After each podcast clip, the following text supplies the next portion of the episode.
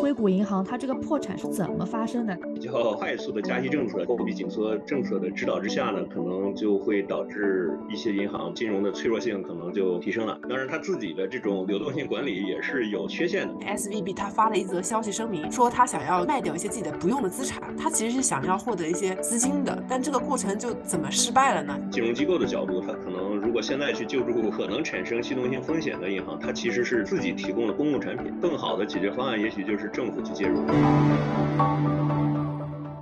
Hello，大家好，欢迎回到北美金视角，我是坐标上海的 Brenda，我是坐标波士顿的 Ellen。哎，Brenda，最近在美国闹得沸沸扬扬的一件事情，就是这个硅谷银行倒闭了。不管是在各种各样的社交媒体啊，Twitter 啊，还是国内的微博，其实大家都热议这件事情啊。然后很多储户也纷纷去这个硅谷银行蹲点。这件事情让我想到了以前啊，国内有很多这个 P2P 的时候，有很多公司倒闭，然后很多人都拉着个横旗去取钱啊。就是 我觉得没想到在美国也会发生这样的事情，你有听说吗？对我这可何止是听说啊，因为我现在其实在一个创业公司工作，然后我们公司有海外业务，我们其实在硅谷银行有存钱的啊。这样，对，我就记得那个周末，呃，我们那个财务总监和我们 CFO 就那个周末真的没过太平，就礼拜记得是礼拜四还是礼拜五发生的事情嘛，国内收到了消息，哇，那一整个周末就是跌宕起伏，然后他反正就是永远守在电脑前面听那个消息，然后好像是国内礼拜一早上，然后知道说是那个硅谷银行这件事儿，其实钱是可以取出来了。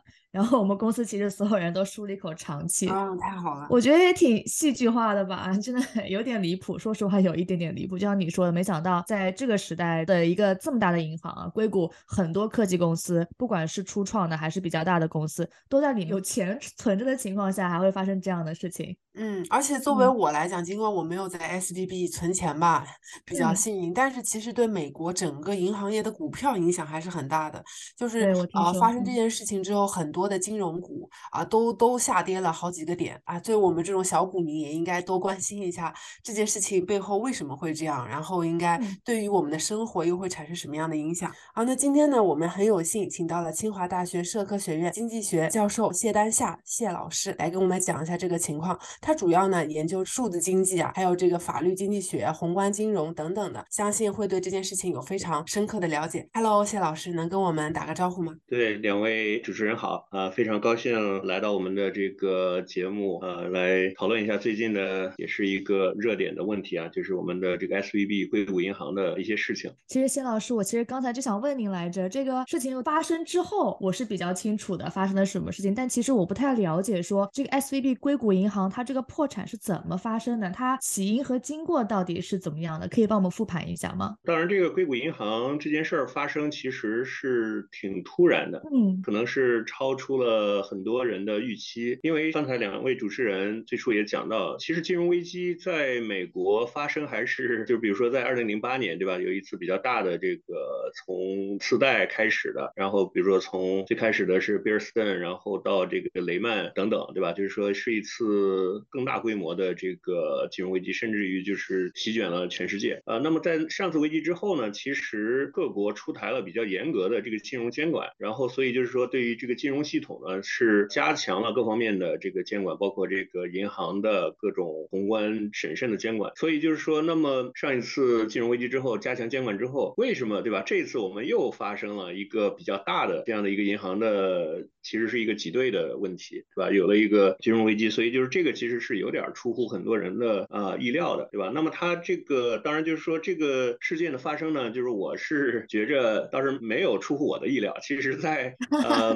真的吗？对，最近呢，我其实发表了一篇论文，就是是在讲这个货币政策的问题。那么，其实我觉着就是说这次金融危机，或者是说还没有对吧，发展成一个很大规模的金融危机，就是这个硅谷银行的破产呢，它很大的一个原因是因为这个货币政策，就是说前一段时间对吧，或者从去年开始。始的就是美国美联储对于这个货币政策这个紧缩以及加息的这样的一个激进的相对速度比较快的这个加息的这个行为，对吧？它尤其是导致这个 S V B 的出现流动性突然出现这个紧缩的一个重要的导火索，对吧？就是说，因为当然这个起因可能还可以再往前，对吧？回溯到疫情发生，对吧？所以就是美联储进行了一个大放水，对吧？而且这个放水的速度和规模是很大的，所以就是说会导致很多热钱。钱，对吧？很多因为那个很多钱进入了包括这个科技领域，所以就是说当时科技企业呢就会有很多的流动性，所以他们就把钱，比如说就是除了自己去投资之外，对吧？然后有很多钱是存到了啊像硅谷银行这样的，对吧？就是尤其是像硅谷的这些科技企业，因为这个大放水导致的很多资金，对吧？然后存到了硅谷银行，然后呢到了疫情这个后期，对吧？然后出现了就是从去年开始出现了这个比较严重的通胀，所以就是说，那么根据传统的货币政策呢，那那如果这个通胀比较严重的话，那么就需要加息，对吧？所以那么美联储其实就 采用了非常现在看来是比较激进的一种这个加息的政策，对吧？迅速的，是的，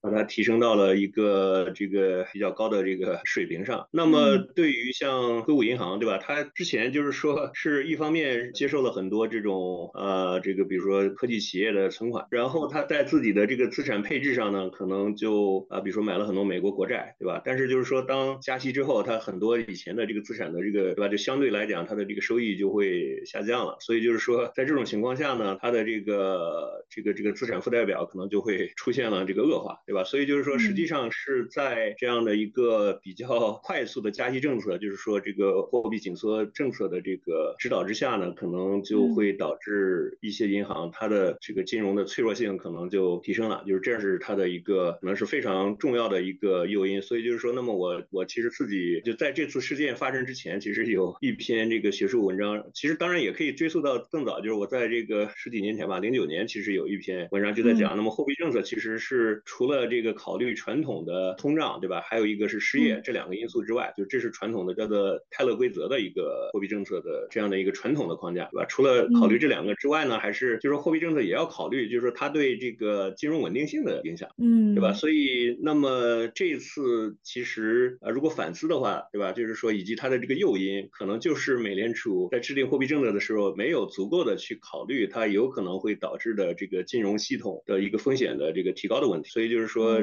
这个我觉得可能是一个非常重要的因素。就现在可能也会有越来越多的经济学家同意我这个观点，对吧？就是说硅谷银行其实提供了一个很好的证据，证明我的这个。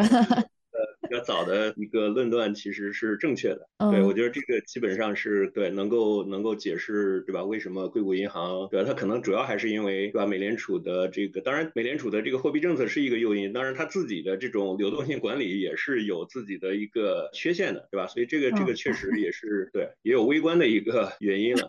对对对，因为当时发生这件事儿的时候，其实大家都在说为什么硅谷银行这么倒霉啊？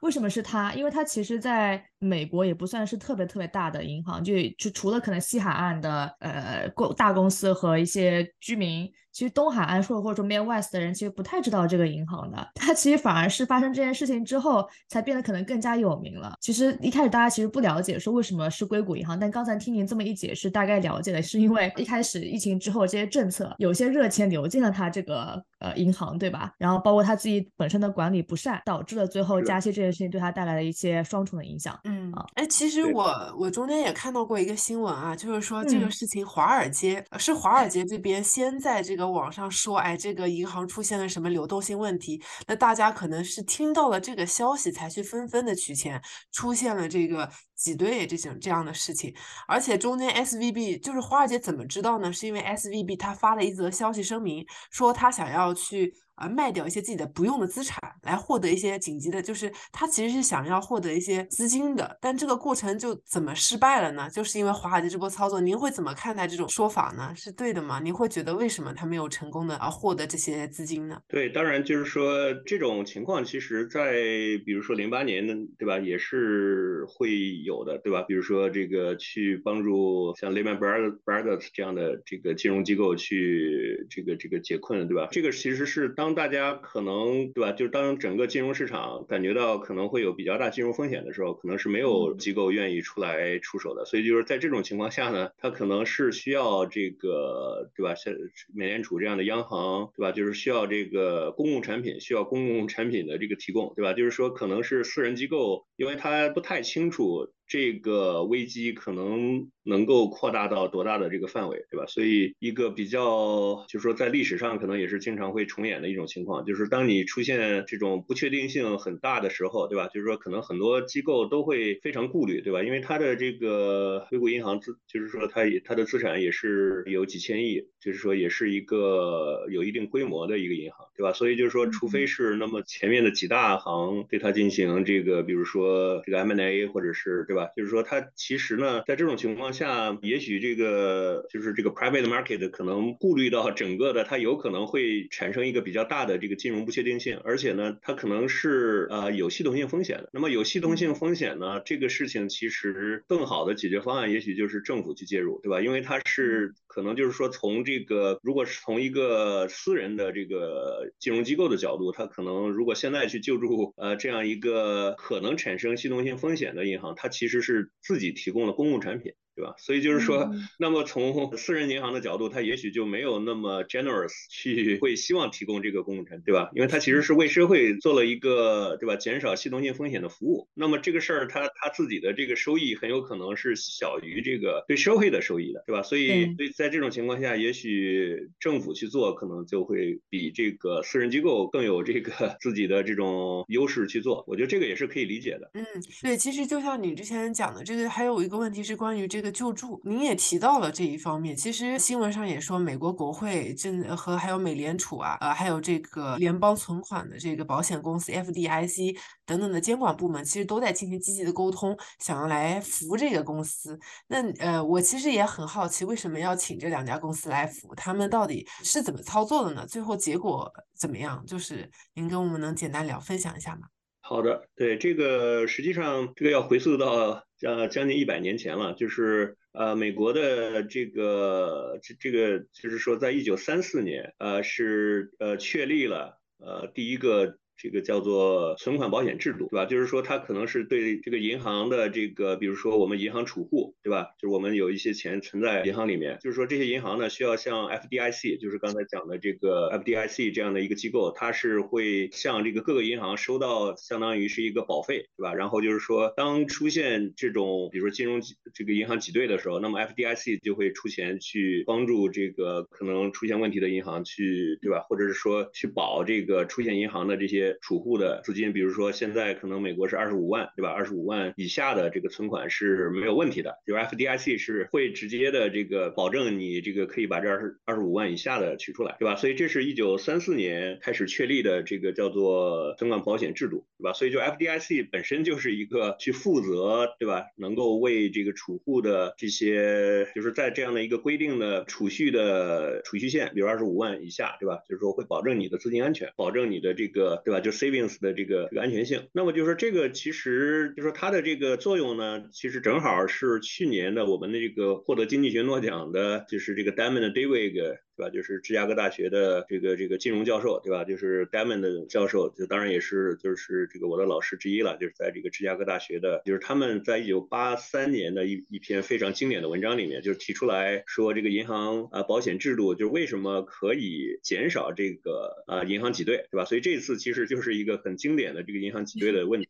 那么就是说，因为在大家都在害怕其他的这个储户，对吧？就是说有可能你你这个其他的储户会，比如说比我。如果更早的去把这个钱取出来，那么剩下的储户他可能就取不到钱，对吧？因为在这种情况下呢，这个首先银行它的这个流动性是很有限的，所以就是说这个它不可能满足所有储户的这个取款的要求，对吧？所以就是说在这种情况下，那么这个银行保险制度，对吧？它其实就是说告诉大家，你其实啊不用急着去取，对吧？你不用急急着去取，就是你的这些存款，对吧？我们从呃 FDIC，对吧？就其实现在也是属于政府机构了，政府机构的。政府性质的这样的一个机构，对吧？就是我能够保证你不管怎么样，你你是不是去取，对吧？我都会保证你这个二十五万以下的这个钱，这它都在哪儿。那么其实你就可以，当你有这个保证的时候，你可能就不必去那么急着去取了。所以这是传统的这个银行，对吧？保险制度的这样的这个设定。那么这次其实有它的特殊性，对吧？这次有它的特殊性，为什么呢？因为像刚才讲的，我们在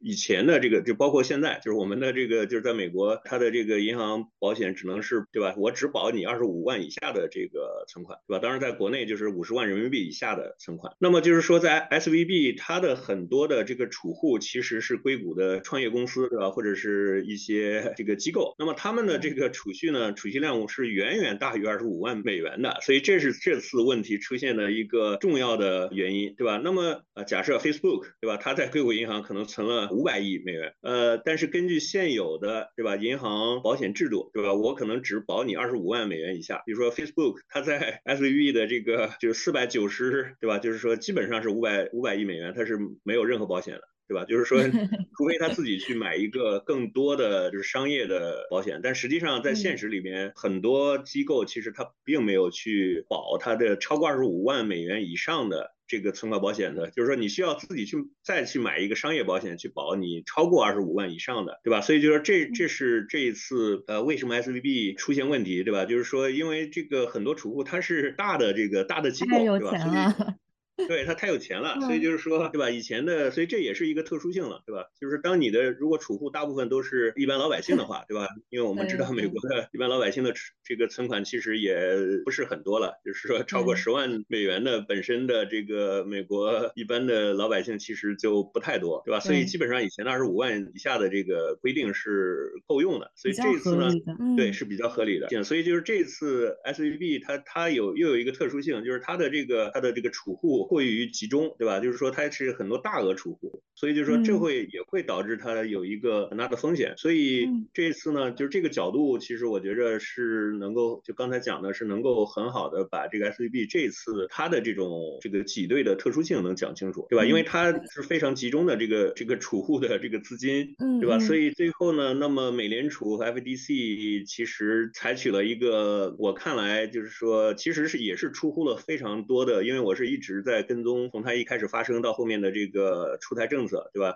就是它的这种政策其实是比较激进的，就是其实是超出了好多人预期的，对吧？因为在这当时在讨论，就是说它会出台什么样政策的时候，你包括可能啊，我可以比如说这个，比如说超过二十五万怎么办？呃，有可能比如说我可以，因为这个其实是完全超过现在的这个法律呃要求的，所以就是说，那么你美联储可以说我只保比如说百分之八十，对吧？或者是我保到一百万等等，对吧？但是。其实到最后，他推出了一个极其激进的政策，就是我全保，对吧？就是说，你不管是啊，你你你，比如说你在里面存了五百五百亿，那我也是要保你全部的这个全部的这个这个个储户的。啊，资金的安全，对吧？对对对对对，这个事其实很惊讶。我们当时那两天那个周末，就是大家也都在猜嘛，会出什么样的政策。然后最后出这个政策的时候，其实，哎，大家我们作为储户，我们公司作为储户，确实是长舒一口气，但是确实也不太理解，怎么会这么破先例的全保下来，大包大揽，然后 大张旗鼓，特别大气的就把这事给扛下来，不太像美国政府干的事儿。说白了，就就说放中国很合理，就放美国确实有点嗯不太能看懂。所以有什么不一样的地方？为什么会做出出这一步呢？对，这个你问题很好，就是说，就是说，在因为在那个星期天的晚上，就当然美国还没有，就是星期天就是在国内的晚上，对吧？当时我是看到有一些说法，比如说有一些私人机构开始讲说，我可以啊收购这些存款，比如说是，比如说以零点六的，是吧？你比如说我，你你你是一块钱的存款，我给你这个六毛钱，就是有一些开始有这种。对吧？就是说，在市场上也有一些一些这样的 offer，对吧？但是就是，所以就是美联储最后是对吧？就是一对一的我这样的一个对你的一个一个保证，对吧？这个其实也是合理的。如果你达不到一对一的话，那么对吧？肯定还是有很很多这个大的客户，他会就是他总是有很多钱是不安全的，所以可能还是会有这个 bank run，就是还是会有银行挤兑。就只要达不到一对一的这样的一个程度的话，然后还有一个顾虑就是说，这是我的一。个解释了，就是如果他们对这个 S V B 对吧没有达到一一对一，那很有可能对下面很多的类似的银行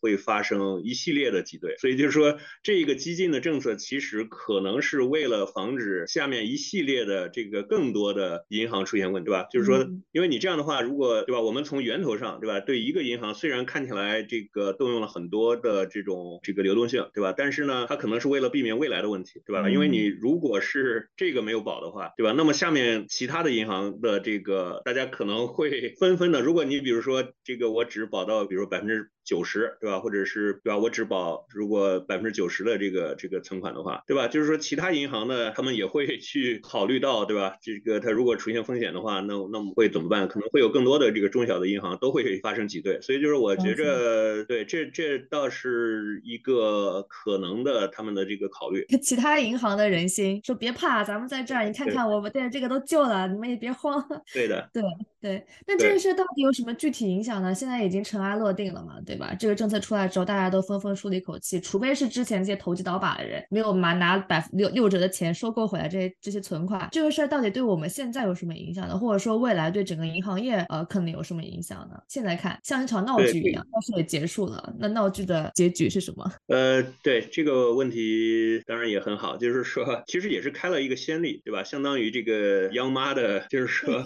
它的这种作用可能是真的又扩大了，对吧？就是变成了一个。呃，这种对吧，隐式的这个全保，对吧？就是从对吧，之前就是我们比如说这个传统的这个银行保险制度，它可能只是保二十五万之下，对吧？然后现在变成了一个呃隐含的这个，就是对所有的存款，所有的这个存款额都是进行一个或者叫 implicit guarantee，就是说叫隐式的完全的这个这个这个保险，对吧？对，吧完全的保证。当然，这个呃，这个事情呢，就是说它另一方面的一个坏处，对吧？它可能导致的一个坏处就是可能会导导致这个叫 moral hazard problem，就是说这个道德风险问题，对吧？就是说当所有的呃所有的这个银行，对吧，都知道可能出了事儿或者这个有央妈给我扛着，央 央妈进行这个全保的话，对吧？那么他们可能就会不太顾忌自己的这个，比如说经营，对吧？当然，这次就是对，虽然对 S V B 救助，对吧？但是他们的这个 equity 和，对吧？就是说对于这个存款，对吧？是保险的，但是对于他们的 equity 可能还是会有一个清零，或者是，对吧？就是说可能对于他们的经营方还是有有有很大的一个负面冲击的。所以就是说，呃，就就是一般来讲，从我们的经济学的这个角度来讲，对吧？就是一方面呢，我们要保证这个金融系统的稳定，另一方面又要减少这种道德风险，就是说你不要让啊这个金融机构。认为就是央妈总是出手，所以就会导致他这个过于的疏于防范风险，对，然后包括这个可能导致这个，比如说之前是大家经常讲 too big to fail，对吧？就是我我知道我的这个银行特别大，所以呢，呃，然后我也知道，那么政府不会放任我倒闭的，所以就是说他可能就会自己这个，对吧？经营经营不善，嗯嗯嗯，对，所以这个也是需要预防的一个问题，是吧？包括就是储户的，因为如果储户。觉着他自己的存款很很保险的话，他可能也会失去一个对于这个银行的一个监督作用，对吧？就是说，如如果有就是说有 bank run 这种这个威胁的话，对吧？其实是从储户的角度，客观上对于银行的经营有了一个这个对他们的一个监督，对吧？就是说，如果你经营不善，那么我们储户是可以去挤兑的。所以就是说，从这个角度呢，存在挤兑风险，可能是可以改善这个银行的这个经营状况的。但是如果是央妈完全把把这个风险给保证去掉的话，对吧？把这个储户银行挤兑的这个风险，对吧？完全完全，现在就是说这次，对吧？这个这个美联储的这个政策好像是，对吧？完全，对吧？全保你的储额，对吧？那么这样的话，可能从储户的角度，他就没有也没有什么激励去考虑，对吧？哪个银行更加稳健？对吧？长期来来来看，很有可能会使得整个的金融，对吧？银行系统的道德风险会增加，增加这个其实会有可能增加金融风险。对，哎，其实您讲的这些，我觉得很有意思啊，特别是这个 moral 的这个问题。其实，呃，我我自己在想说，是不是这一次？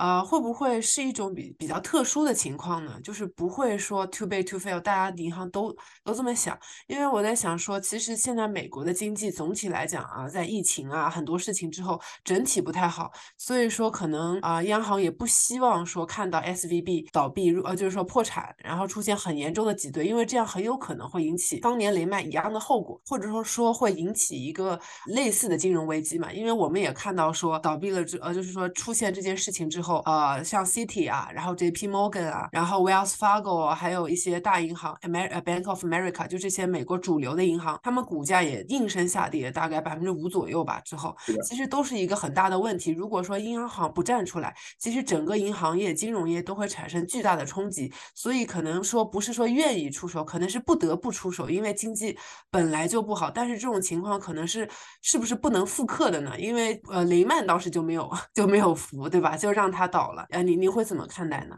对，所以这个可能也是为什么像这个 Fed 呀，他们出手这么快的原因，就是说，呃，因为在经济学界，大家对上一次金融危机的一个反思，可能就是觉着就是没有救助雷曼。就是因为这个雷曼呢，他也有自己的这个一些特殊性，包括就是说很多经济学家个对于这个雷曼为什么他对吧这样一个公司倒闭之后会牵涉到这么大的一个负面的经济影响，对吧？甚至于对全世界都有一个非常大的这个负面的影响，对吧？就是说你包括就是对吧？雷曼他可能因为当时有很多这个金融衍生品，对吧？包括 CDS 啊等等，对吧？它可能会使得好多这个金融机构之间，对吧？有这样的风险的这个传递的。问题，这个雷曼他的他好多对吧？他们就是通过一些这个啊金融衍生品对吧？就是比如说这个互相包括这个什么再保险啊等等对吧？就他会把啊他自己的这种金融风险这个传递到很多其他的金融机构呃，然后还有就是说当时的 MBS 呃这个很多的跟次贷相关的资产对吧？就是说他后来把它叫毒资产对吧？叫 toxic asset。然后就是说你这些比如说通过证券化对吧？把很多次贷的这个资产